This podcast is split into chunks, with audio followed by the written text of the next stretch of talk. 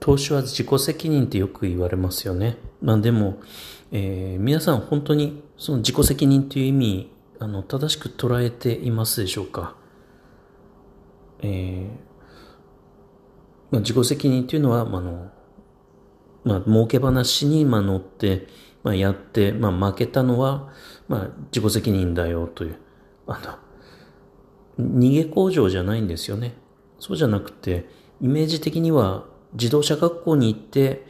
えー、例えば運転する権利を得た。で、その後に、えー、まあ、あの、一般の道路でですね、スピード出そうが、あの、人を引き殺そうがですね、自分で電柱にぶつかろうが飲酒運転して罰金取られようが、えー、崖から落ちて死のうがですね、それが自己責任だよっていうことですよね。まあもちろんあの、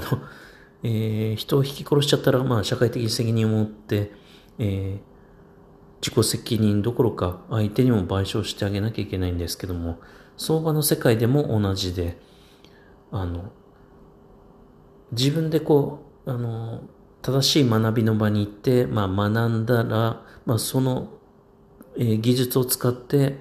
えー、あとはこう自分で稼いでいかなきゃいけない。まあ、スピード出しすぎようが、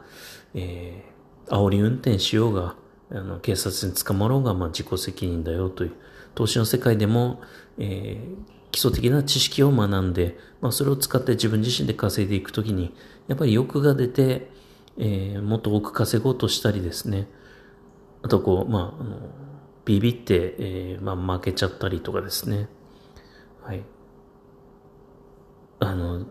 それを、まあ、投資の技術を使って、まあ、どう振る舞おうが、まあ、自己責任だよということなんで、